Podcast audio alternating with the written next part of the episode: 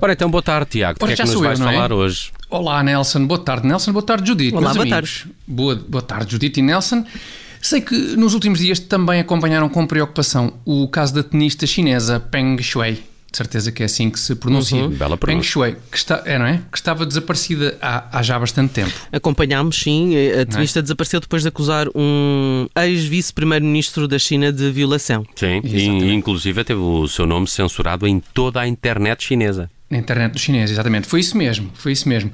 O que deixou todo mundo em sobressalto sobre o que teria acontecido à tenista. Pois bem, no domingo passado, a Peng Shuai apareceu num torneio de ténis em Pequim, como comprovam as fotos oficiais da competição. Calma aí, calma. Diz. Fotos oficiais da competição, dizias tu, Sim. e podemos confiar nessas fotografias. É que eu ainda me lembro daquele fogo de artifício espetacular na abertura dos Jogos Olímpicos de Pequim, que afinal foi quase tudo feito em computador. E lembras-te muito bem, sempre com aquele pé atrás, tu, Uhum. Sim. típico, típico das grandes jornalistas de investigação, É. Judite. Impressionante, impressionante. Mas não, não. Desta vez há mesmo provas de que a tenista Peng Shuai esteve neste torneio em Pequim. Provas, diz Judita, desculpa. Nada, nada, nada. Ah, ok, ok. Prova, pareceu-me que estarias. Lembraste de piadas antigas, provavelmente, não é? Portanto, a tenista Peng Shuai esteve neste torneio em Pequim. Lembraste de outra piada antiga? Desculpa.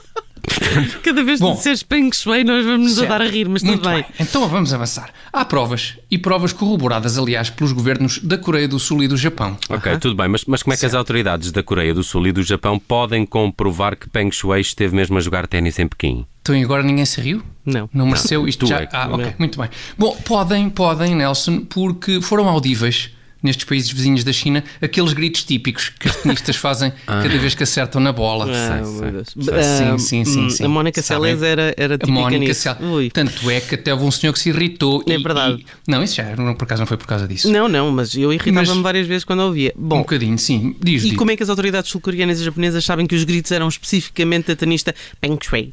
Lá está, incrível. A, a sempre, olha, Nelson lembrou-se agora também numa piada. A sempre inquisitiva, e as tu própria, Judite, a sempre inquisitiva Judite. Judite, eh, sabe-se que os gritos eram da Peng Shui. Eh, recorrendo, não, escutem, recorrendo aos mais recentes equipamentos de reconhecimento de voz. As suas equi- eh, Diz? equipamentos, Estou atrás. Diz, diz. equipamentos de reconhecimento de voz que imagino tenham sido fabricados na. Ah, na China, po- Pois. pois. não, bem visto, bem visto. Tu também, na davas cara, um, não é? tu também davas um bom jornalista de investigação, ouviste?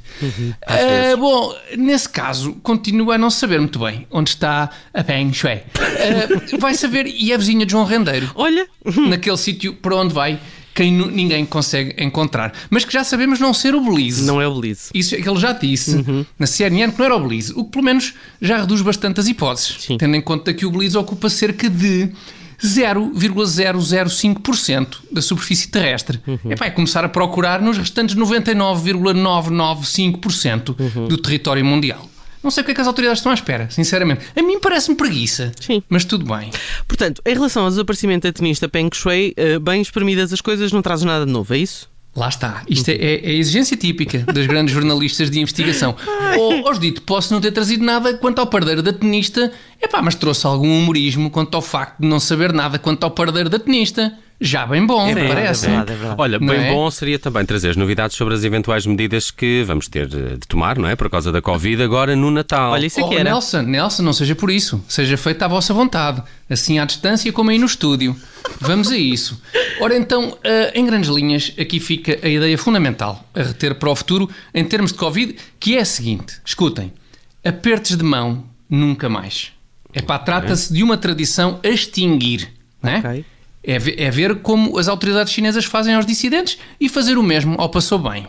Extinguir por completo. Erradicar. Uhum. Quer dizer que o, o patético morrinho veio para ficar. Não podemos permitir tal, Judite. Pois. como bem assinalaste, o morrinho é, é de facto patético. E sim, eu próprio já incorri em morrinho, Uhum. Quem não? confesso. Quem não? Sim, por vezes até terei tomado a iniciativa de morrinho. Sim, sim. Mas estou profundamente arrependido. e até por isso encontro-me em condições de atestar quão lamentável é o morrinho. Ou seja, escutem, é assim, se é para abandonar o tradicional bacalhau, eu preconizo adotarmos o não menos tradicional, pelo menos na Rússia, a beijo na boca. Why not? Parece-me bem. Uh, e, e, como amanhã vens cá ao estúdio, podemos dar logo o pontapé de saída nesta Epa. nova forma de cumprimento. A partir de quinta-feira, a partir de quinta-feira. Ah. Não me deixaste terminar, Nelson. Ok, ok. A partir de quinta-feira beijo na boca, como aos russos, em vez de morrinhos parvos. Tens noção, claro, que a Covid se transmite, por exemplo, pela disseminação de gotículas que podem pousar na boca. Ora, ora saber, está, é? ora está, Judite, gotículas, não é? Meras gotículas. Exato aquilo que eu falo são beijos à sérias, dito. Tipo aquele famoso xoxo entre o Brezhnev e o líder da Alemanha de Leste, o Erich Honecker, em 1979. Depois até fizeram muros com aquilo. Epá, beijos à séria, com verdadeira transmissão de salivas. Não são câmeras gotículas. Vamos mesmo afogar este filho da... este vírus da Covid, pá. Estão a perceber? É mesmo linguadões para afogar o bicho, pá. Ai, de maneira que no fundo é muito isto.